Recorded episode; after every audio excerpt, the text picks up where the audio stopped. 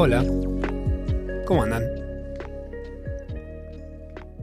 ¿Cuánta pelusa tienen en el pupo hoy? Fíjate, dale. O sos esa gente que le da impresión tocarse el pupo. Ombligo, para los, los locos de la RAE. Aguante pupo.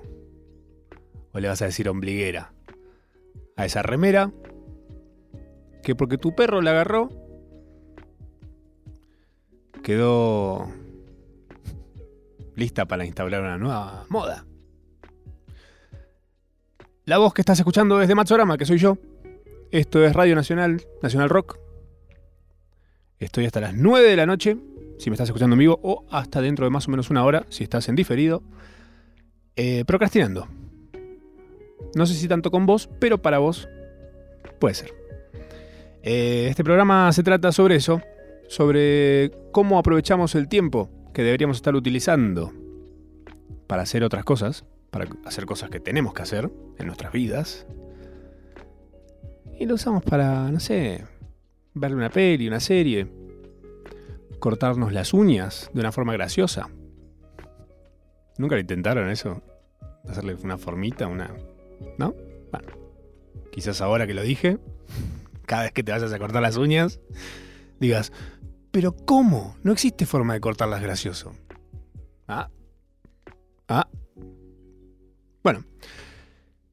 Em, bienvenidos y bienvenidas. Hoy tengo una buena cantidad de cosas un poco variopintas para brindarles. Em, porque estuve procrastinando un montón, un montón. En un momento dije, che, estoy procrastinando un montón. Cuando vi que estaba el WhatsApp reventado de mensajes de ¿y? ¿y? ¿y qué?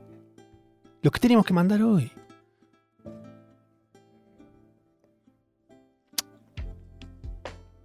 Yo para laburar en emergencias hubiese estudiado medicina, que te. Re responsable. No, mentira, nada. Eh, no estuve tan mal, pero la verdad que tuve mucho tiempo libre y lo aproveché muy bien. ¿Cuenta con procrastinar?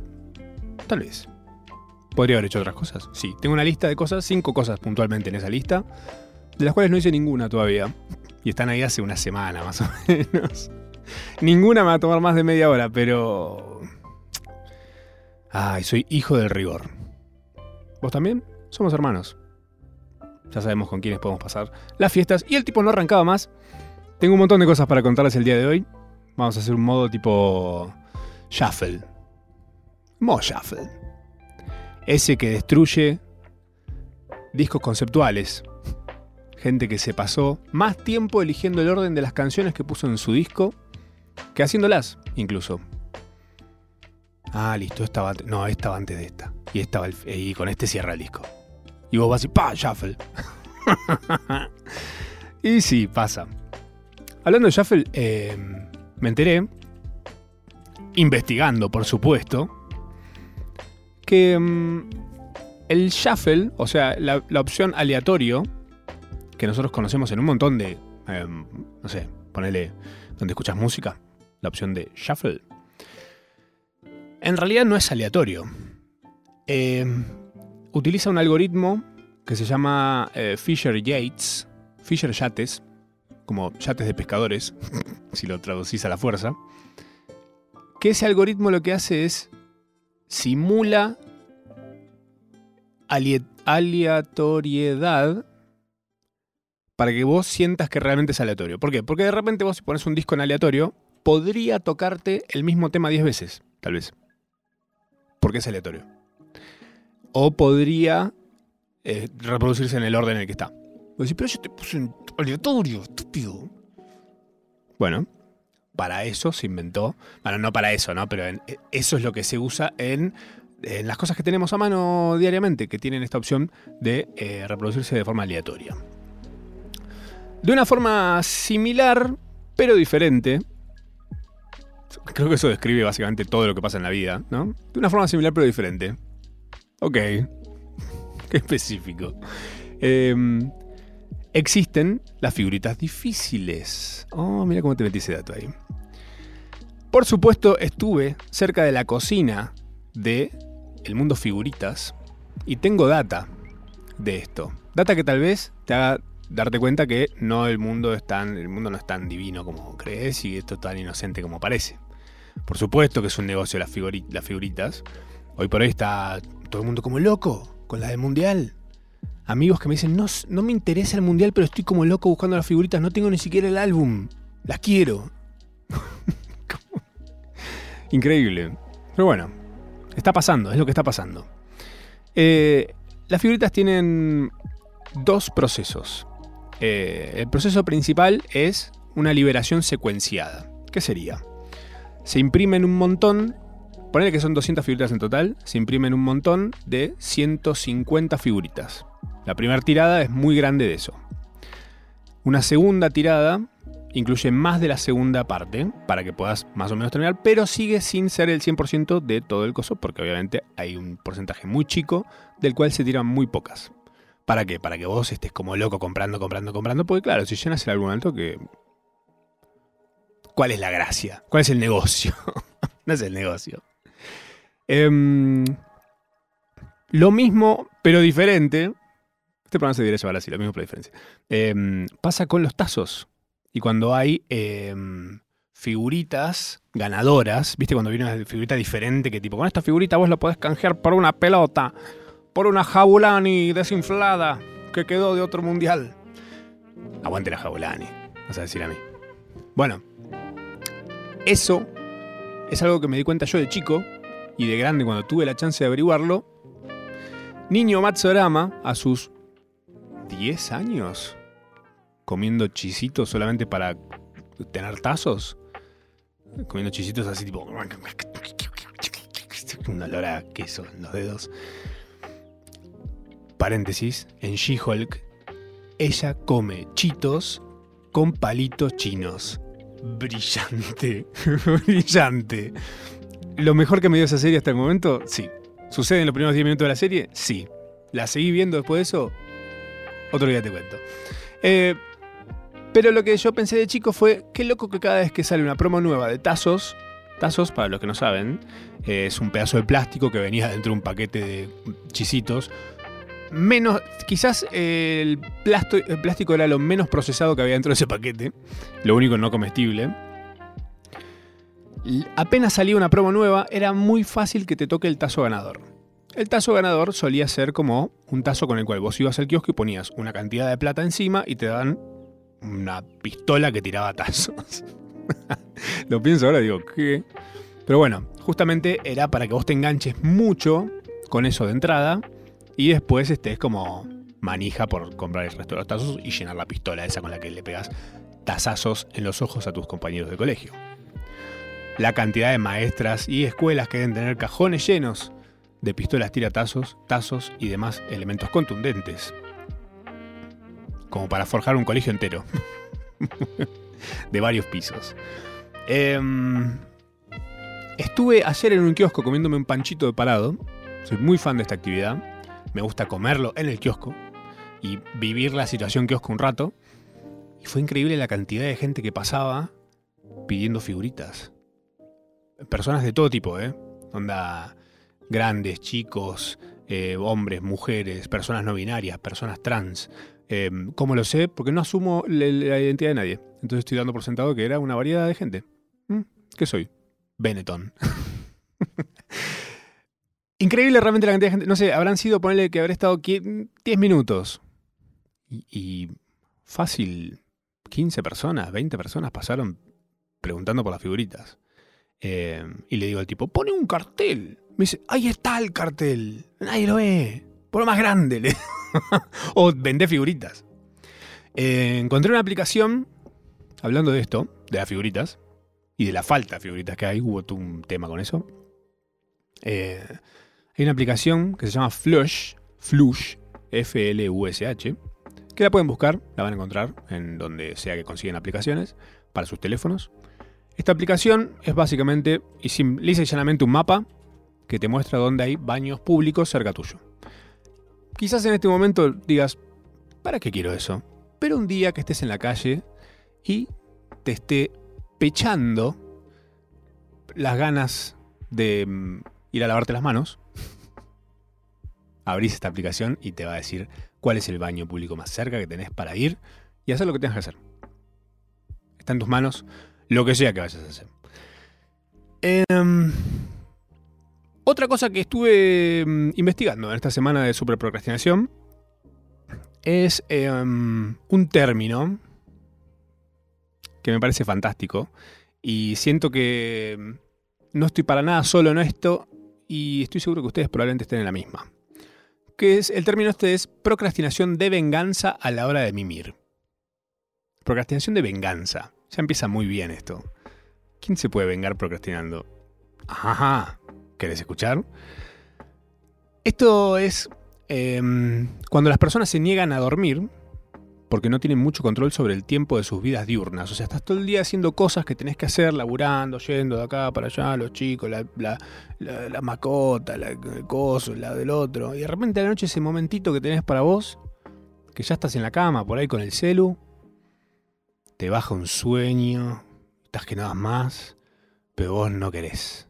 No, no querés que el día te gane. Vos decís, yo este día le voy a sacar jugo hasta la última cáscara. Y te pones a pelotudear en internet, viendo memes, unos TikTok, no sé qué. Y a pesar del sueño, te dormís súper tarde porque no querés que se termine el día y querés hacer valer todo el tiempo que puedas procrastinándolo. Procrastinación de venganza. Y ese término espectacular. Hablando de venganza, en este plan de procrastinación de venganza, me estaba por ir a dormir el otro día y no sé por qué. Ah, bueno, sí, ya sé por qué. Porque estaba haciendo. Estaba pasando por las aplicaciones de la plataforma de, de películas y series. Y me cruzo con Power Rangers Turbo. Que es una película. Es la segunda película de los Power Rangers. La primera es excelente. Muy buena sobrevive hoy en día, la puedes ir a ver y decís, ah, mira qué bien. Salvo el 3D de los sorts del final, que es. Ah. Creo que hoy, hoy sería difícil hacerlos así de mal. Em, sería más difícil que hacerlos como un Transformer, me parece, creo yo. Pueden buscar esa, la escena de los swords eh, en Power Ranger la película. Power Ranger Turbo es una, es una segunda película no secuela que es una falopa. Ay, me había olvidado los falopas. Me, acordaba que yo, siendo fan de los Power Rangers, fui a verla al cine y salí disgustado. salí ofendidísimo con esa película. Porque tenía de todo y estaba hecha claramente por gente que no. Mm, que no veía los Power Rangers. De grande investigué y me encuentro con que realmente había sido hecha por gente que no veía los Power Rangers. Que el único dato que tenía ah, son cinco personas vestidas de colores que fajan bichos gigantes. Después lo demás hacer lo que quieras, ¿eh? No importa. No hace falta que la película sea un capítulo largo. Puede ser peor. y es lo que hicieron, está bien. Eh, la tomaron. Aviso, no es una recomendación para que vean esta película, sino que hubo algo que me pareció mm, curioso para debatir, tal vez, o traer acá a la procrastineta. Les voy a contar de qué trata la película. Una pirata extraterrestre llamada Divatox busca secuestrar a un mago llamado Lerigot del planeta Liaria. Ya saben, ese planeta. y utilizar su llave mágica, la cual permite a quien le posea abrir portales hacia cualquier lugar del universo que se desee. Yo viendo esta película digo, ¿quién no haría eso? O sea, ¿quién no? Si supieras que existe un enano en otro planeta con una llave mágica que permite ir a cualquier lugar del universo. La NASA estaría yendo a buscarlo. Estaríamos todos diciendo, dale, anda a agarrar al enano. Perdón, dije enano, es un mago. Es un tipo, es, rarísimo. Diseño de personaje a marzo se llamaron en esta película. Que además, para, cambian los swords. Los swords es como el motivo por el cual uno de chico ve los Power Rangers y de grande creo que también. Los swords son los robots que usan para convertir un robot más grande y pegarle a otro robot o bicho gigante. En esta película, eh, como ninguna marca de swords quiso poner plata para hacer algo tan malo, sí una marca de autos quiso. Eh, desastre, increíble. Pero realmente no seríamos más Divatox que Power Rangers nosotros, seres humanos, les estoy diciendo, ¿eh? Re seríamos, ¿eh? Onda, dame la llave ya. A cualquier lugar del universo, nadie lo puede dudar. Por las buenas o las malas, ¿eh? Ponele que se opone a darnos la llave. Hay que cargarse al. al ¿Cómo se llama? al Lerigot. Sí. Tres cosas puntuales más de la peli y seguimos hacia adelante. La peli arranca con un choreo fuerte, pero que te paras, te paras, ¿eh? Un choreo fuerte Star Wars. Pero tan fuerte que es un nivel onda. Arranca con un texto scrolleando, igual que todas las de Star Wars. un texto que básicamente explica la parte más interesante de lo que sería la película. Y después el resto es todo lo aburrido. Como que. ¿Qué, me estás dando? Hace de eso la película. Arranca con eso, choreo totalmente de Star Wars. Em, la historia de Divatox y Larry Got, o sea, la mala y el duende este, es un afano total a jugar con Hugo. Pero les pediría que la vean solamente para darse cuenta que, si se acuerdan de jugar con Hugo, ese programa que, jugabas en Magic Kids con Gaby, eh, usando los botones de tu teléfono. Spoiler, era, no, no, no vos, había alguien ahí atrás jugando por vos. Eh, pero yo toqué, claro que tocaste. Pero el que está jugando en el estudio no. Estaba re loco ahí atrás jugando con, con una computadora beige. Bueno, eh, busquen imágenes si quieren. Lerigot y Diva Es un choreo total a a jugar con Hugo, pero incluso hay imágenes que son tal cual robadas, ¿eh? Onda, la mujer de Lerigot con los hijos, Divatox toda perra y mala, increíble. Y algo que hace la película infumable, más allá de que no tiene sentido la trama, que es aburrida y es larga y está llena de cosas que no tienen por qué estar ahí, Lerigot, el duende, mago, esta cosa que tiene la llave, em, tiene un gimoteo constante a lo largo de toda la película que no para, es insufrible. Realmente te da ganas de, de que le suceda lo peor a ese personaje. Pero más así que no, que no, que no nos cargaríamos un coso mágico con una llave que nos lleva a cualquier lado del espacio, por favor. Hablando de acceder a cualquier cosa, otra cosa más que me topé procrastinando esta semana. Sí, otra vez con la inteligencia artificial. Macharama, ¿qué pasa? Es el CrossFit de este año. Es eso, es el CrossFit de este año. La inteligencia artificial, el parripollo, el ciber, como le quieras decir. Este año y el que viene, todo va a ser inteligencia artificial. Todo va a ser inteligencia artificial.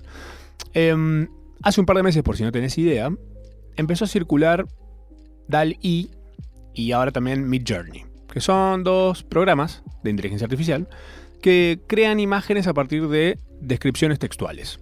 O sea, vos pones un mono y un gato en una moto y el coso te manda una imagen de un mono y un gato en una moto.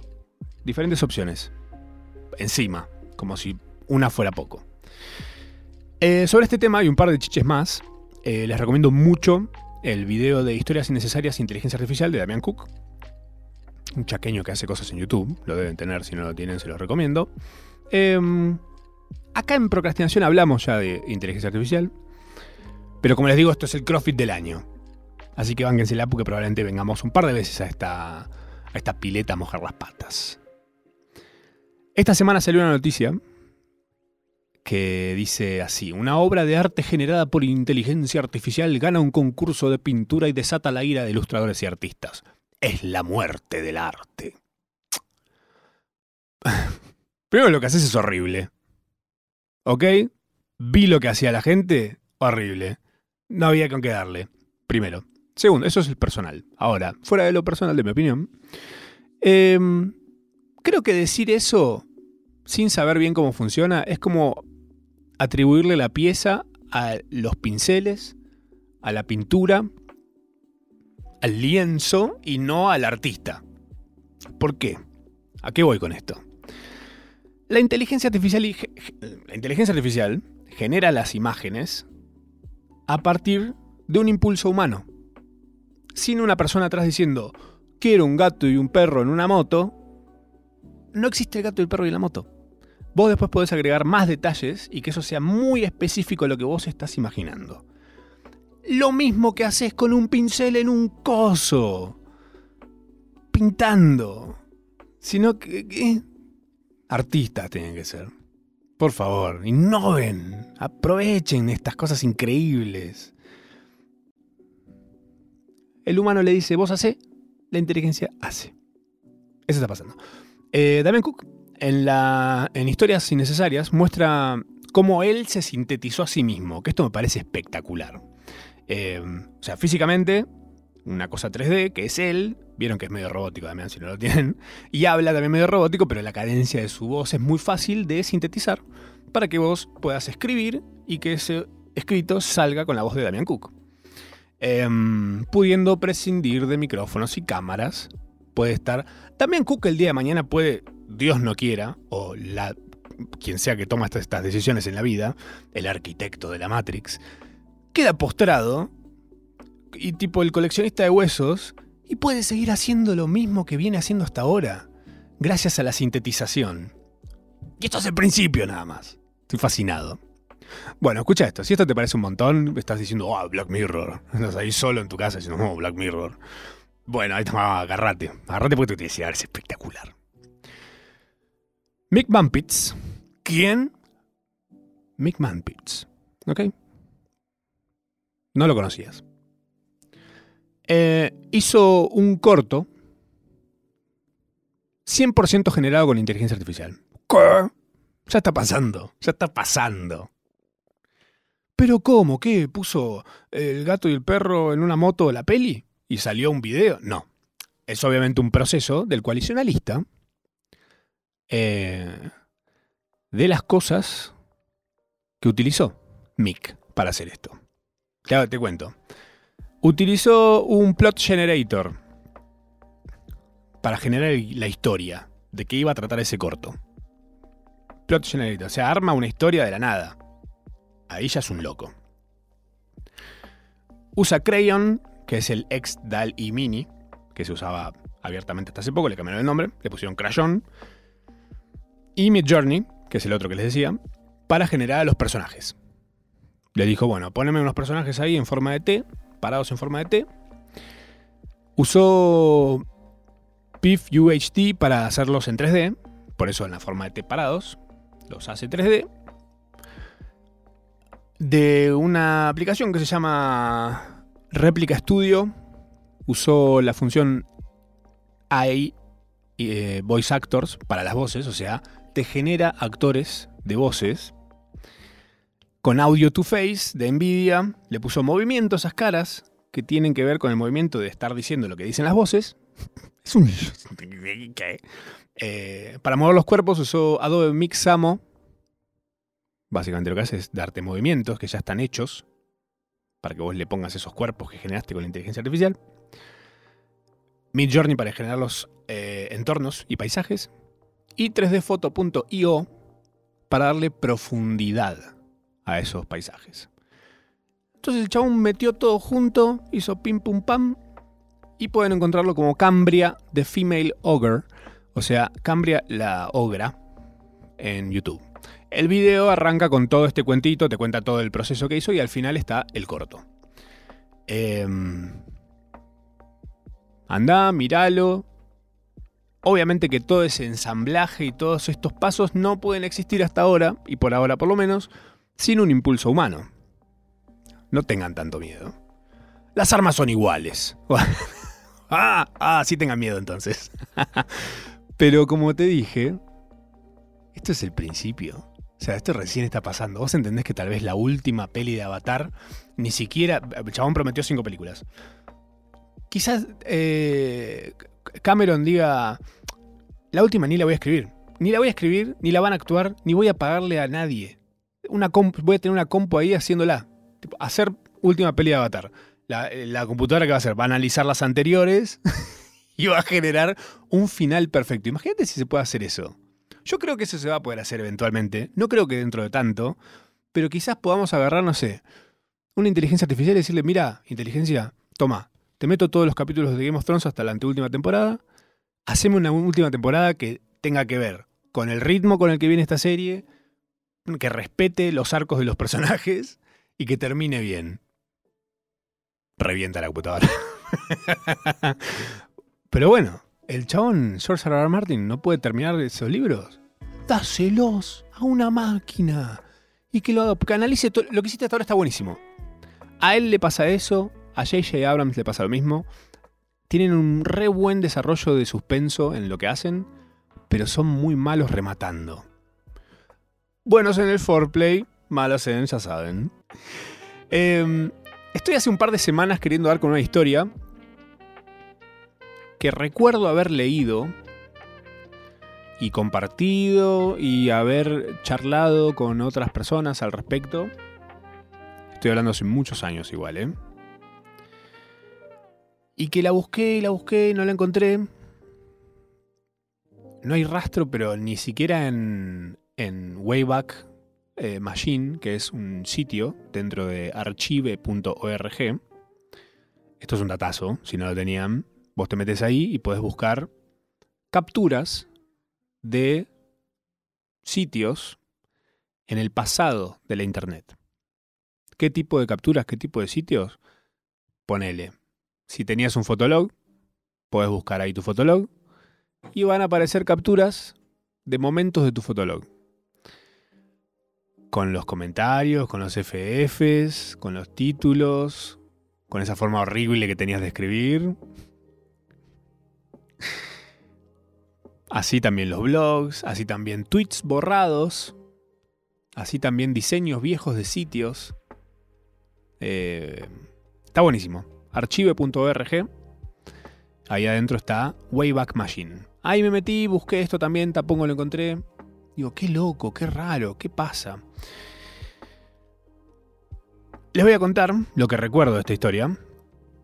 Eh, y al final vamos a hablar de una teoría que tengo, brevemente, sobre el por qué no se encuentra en internet esto que tanto estoy buscando. Pues realmente lo busqué, ¿eh? Oh, maldita sea, así que lo intenté. Así que bueno, voy a, apelar, voy a apelar mi memoria para contarles eh, lo que recuerdo de esta historia. Lo escribí un poco porque dije, voy a ir escribiéndolo porque me voy a olvidar de cosas. O tal vez escribiéndolo me voy a ir acordando. Ciertamente me fui acordando. Bienvenidos a todos los que están ahí en el chat. Hola. Un besito para todos.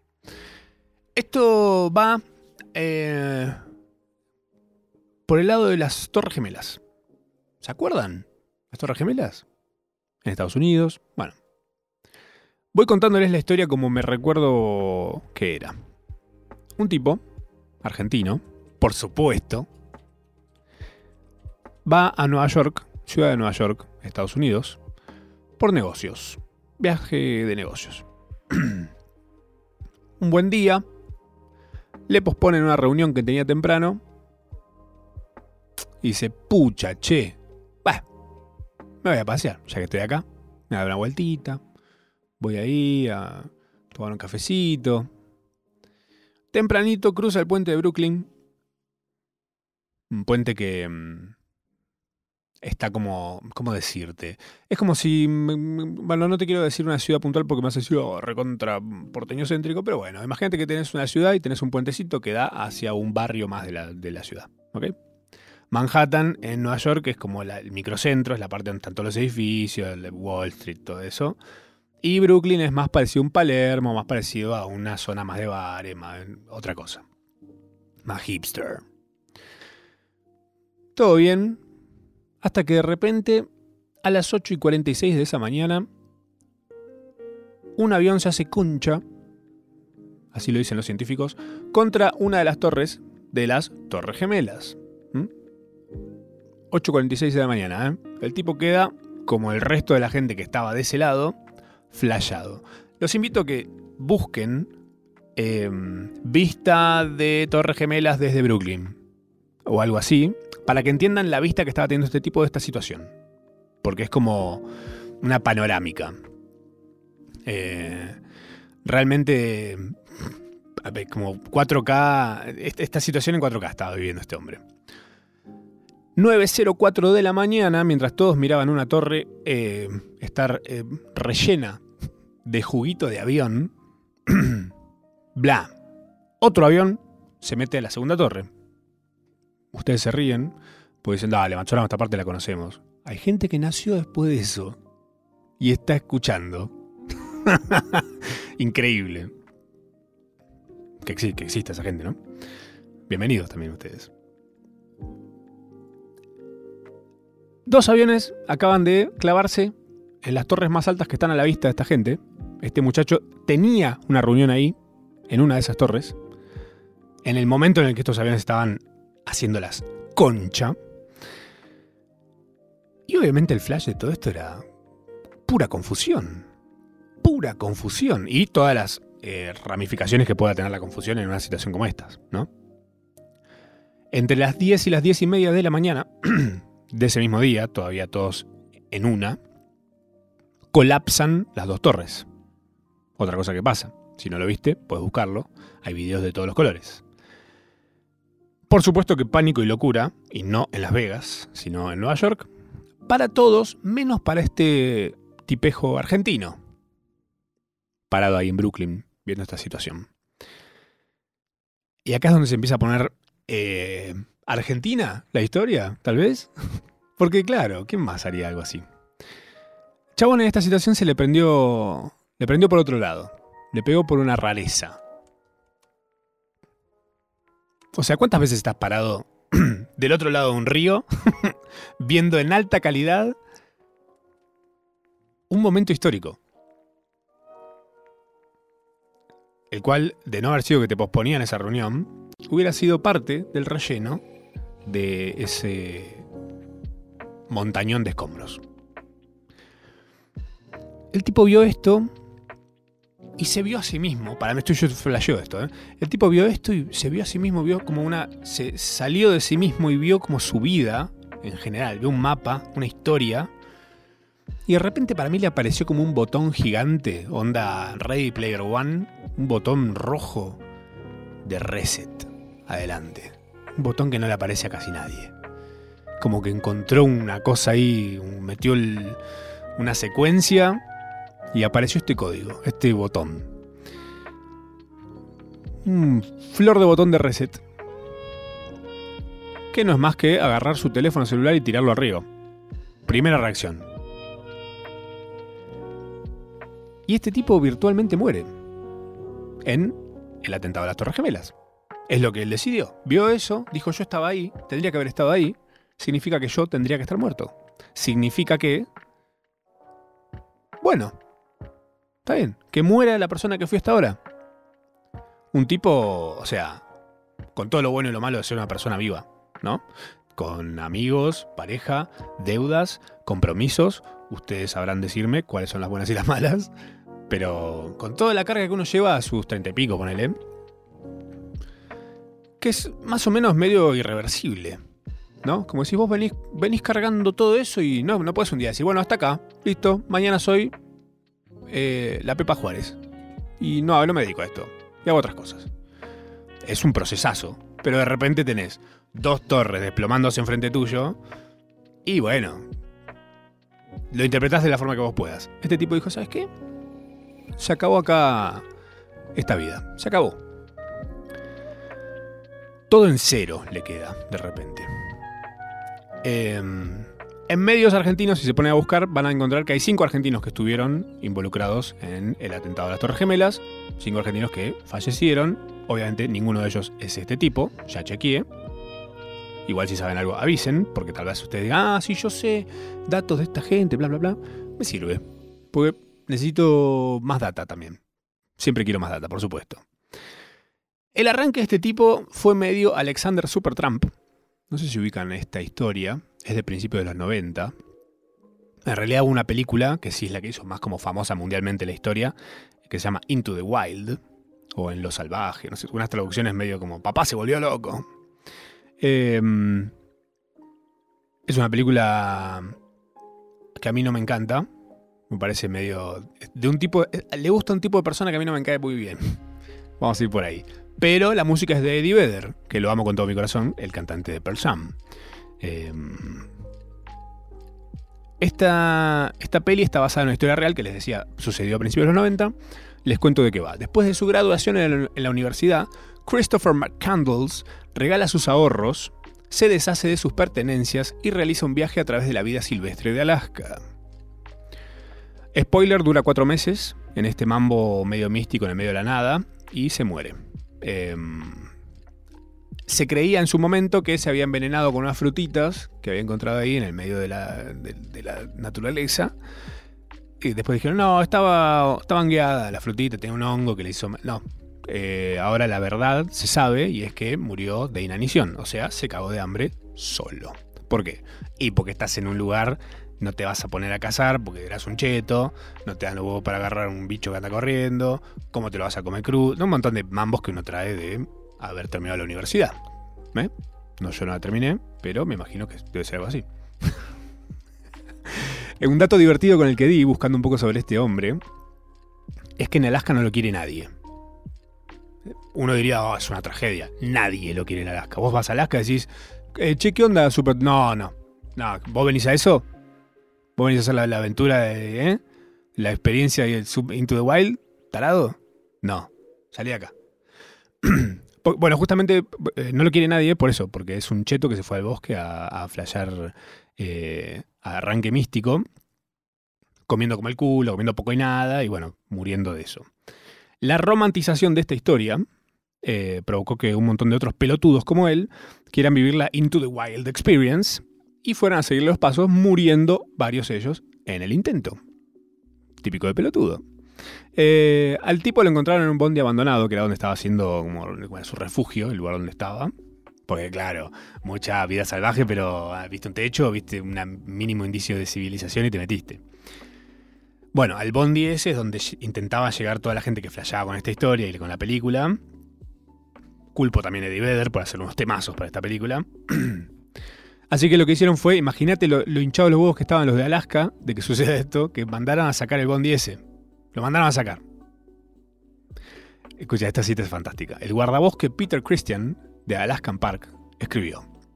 Estoy continuamente expuesto a lo que yo llamo el fenómeno McCandles. Son casi siempre jóvenes los que vienen a Alaska para desafiarse a sí mismos contra un paisaje desierto, donde el acceso es difícil y las posibilidades de rescate son prácticamente inexistentes.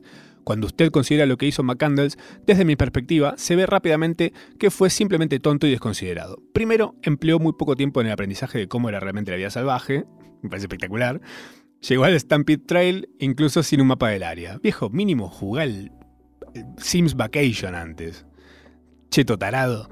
Si él, si él hubiera tenido un mapa, podría haber salido sin dificultades. Ni un mapa tenía. Oh, wow. Muchos habitantes de Alaska reaccionaron con rabia frente a su estupidez. Tendría que ser un idiota, afirman, para morirse de inanición en pleno verano a 30 kilómetros de la carretera. es como morirte en una plaza por pelotudo, básicamente. Bueno, la película romantiza esa pelotudez y realmente si estás medio en una de que la ciudad te tiene harto y toda la cosa, por ahí te pica un bichito de querer hacer esa. El pibe tenía 24 años también, lo que no me parece igual justificación porque Bizarrap acaba de cumplir 24 y me ves a Bizarrap cagándose hambre en una chata. No, bueno. Bueno, este es un poco el viaje que se come el argentino. Eh, del que les estoy hablando de las Torres Gemelas, pero no Into the Wild, sino más en un Into the City, un poco más pillo, tal vez, porque ninguna, no es una city cualquiera, sino Nueva York, que es como la cosmopolita más cosmopolita que hay. El chabón arranca su nueva vida, flasheando medio hipón, obviamente, es un latino sin papeles allá, agarrando changas, viviendo en pensiones, de acá para allá, como medio en una casa de una novia, una cosita, por allá, en zonas humildes. Todo marcha bien para Milhouse. Pero acá se pica la cosa. Un día, él, claro, vivía su vida normal en Nueva York, su nueva vida, totalmente desconectado de su vida anterior, ¿eh? O sea que andaba campante por ahí, de acá para allá, de charachero y se cruza a una amiga de la viuda. De la viuda entre mil millones de comillas, ¿no? En las, comillas virtuales. Claro, se encuentran cara a cara y esta piba lo mira y dice: Vos sos un hijo de puta. Vos sos un hijo de remil puta, ¿qué pasa acá? Vos estás vivo. O sea. ¿Qué? Tu, tu señora eh, duelo todavía tipo, devastada porque te tragaron dos torres y de repente estás acá tomándote un mojito vestido como un eh, narcotraficante. ¿Qué es esto? Bueno, se pudre todo, por supuesto, pero obviamente el chabón dice, uh, listo, cagué. Mi vida viene a buscarme. Mi vieja vida que yo sepulté bajo esas dos torres me viene a buscar. ¿Qué hago? ¿Qué hago? Bueno, el chabón empezó medio persecuta, por supuesto, eh, a flashear que nada, que se le iba a pudrir toda esa, esa vida de hippie fantástica que había desarrollado en Nueva York.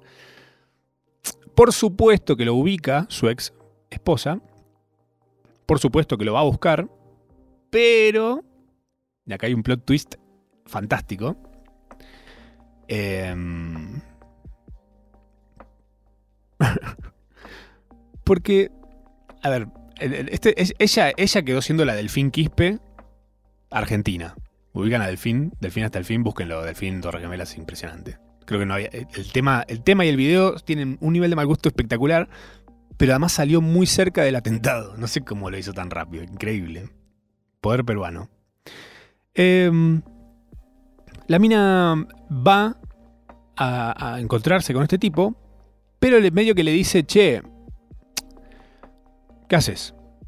Sos un forro. ¿Está claro? Perfecto. Bueno. Eh, quiero venir a que estemos claros de que vos no vas a querer volver, ni reaparecer, ni recuperar tu vida en algún momento, la cosa, nada. Y el chabón dice, para, para, ¿está todo bien? Sí, ya fue, o sea, ya fue. Obviamente sos un forro total, pero ya fue. Necesito que vos no quieras saber más nada en esta historia. Eh, tipo, confirmame que te borrás definitivamente. Sí, sí, o sea, es lo mejor que me podría haber pasado. estoy feliz, viviendo una vida que nada que ver. Bueno, listo, perfecto, felicito, lo que te diga. ¿Por qué? Dirán. Eh, a ver. Obviamente pueden haber un montón de especulaciones al respecto. Pero el dato, que es espectacular para mí, es el siguiente. Las familias de las víctimas recibieron en promedio poco más de 2 millones de dólares libres de impuestos por cada reclamo, según dijo la cadena ABC Kenneth Feinberg, ex administrador del fondo de los eh, damnificados por el atentado. Gente damnificada directamente, porque indirectamente hubo un montón más. Em, o sea, hubo como 2.300 sobrevivientes ahí dentro que recibieron 400.000 dólares, que es un montón también. Pero los que murieron en las Torres Gemelas recibieron dos palos verdes limpios. Eh, las, autoridades, las, autoridades, comenzaron a distribuir los fondos en 2002, poco después de la creación del programa de compensación, hasta su vencimiento en junio de 2004. O sea, le fueron dando esa cantidad zarpada de plata hasta ese entonces. La mina, obviamente, duelo total porque tu marido se lo tragó las Torres Gemelas, historión. Em, pero. O sea, te le dijeron, te vas a tener que hacerte fuerte. pero dos palos verdes. Mira, tómate un segundo. Estás en pareja, mira a tu pareja. Mira en silencio. Estás con auriculares porque no le gusta escuchar programación, pero mejor. Míralo o mírala. Y pensá, decís, dos palos verdes. Obvio que te vas a tomar un avión a Nueva York, ubicarlo y decirle, vos no más, ¿eh? ¿Estamos claros? ¿Vos estás bien así? ¿Le estás pasando bárbaro? ¿Vestido de el Joker? Listo. Yo también la estoy pasando bárbaro. ¿Qué te diga? Suerte, viejo. Em, por supuesto que si saltaba la ficha de que alguna de esas personas había cobrado una indemnización por alguien que realmente estaba vivo, pues, o se iba a complicar bastante. Y me imagino que ella no habrá dicho, voy a guardar la plata por si aparece vivo. No. Por supuesto que no. Ya hizo el duelo, ya me gasté la mitad de la plata. No. El tipo siguió su vida por allá, y acá es en donde se me empieza a ir en fade un poco lo que recuerdo. Pero me acuerdo que había como una data de que se había puesto de nuevo una cubana y que se habían ido después en balsa, Cuba, una cosa así rarísima, la inversa de lo que supuestamente se hace. No sé, una historia de realmente una persona que tomó esa decisión y con la que no podríamos tal vez eh, empatizar, porque tenés que estar ahí para vivir esto. Eh, Creo yo que esta nota y esta data que yo había encontrado en su momento no está más porque decían nombres y apellidos de los involucrados. Y esta persona ha hecho sacame ya esa nota porque van a venir los del fondo, me lo van a querer sacar. Y tal vez sucedió, andás a ver. Bueno, si alguien tiene un dato me serviría un montón porque realmente me enamora este cuento, fantástico, que pueden elegir contárselo a sus hijos y si no tienen hijos los pueden generar con una inteligencia artificial. Gracias a todos por acompañarme hoy en esta procrastinación, espero les haya gustado y servido.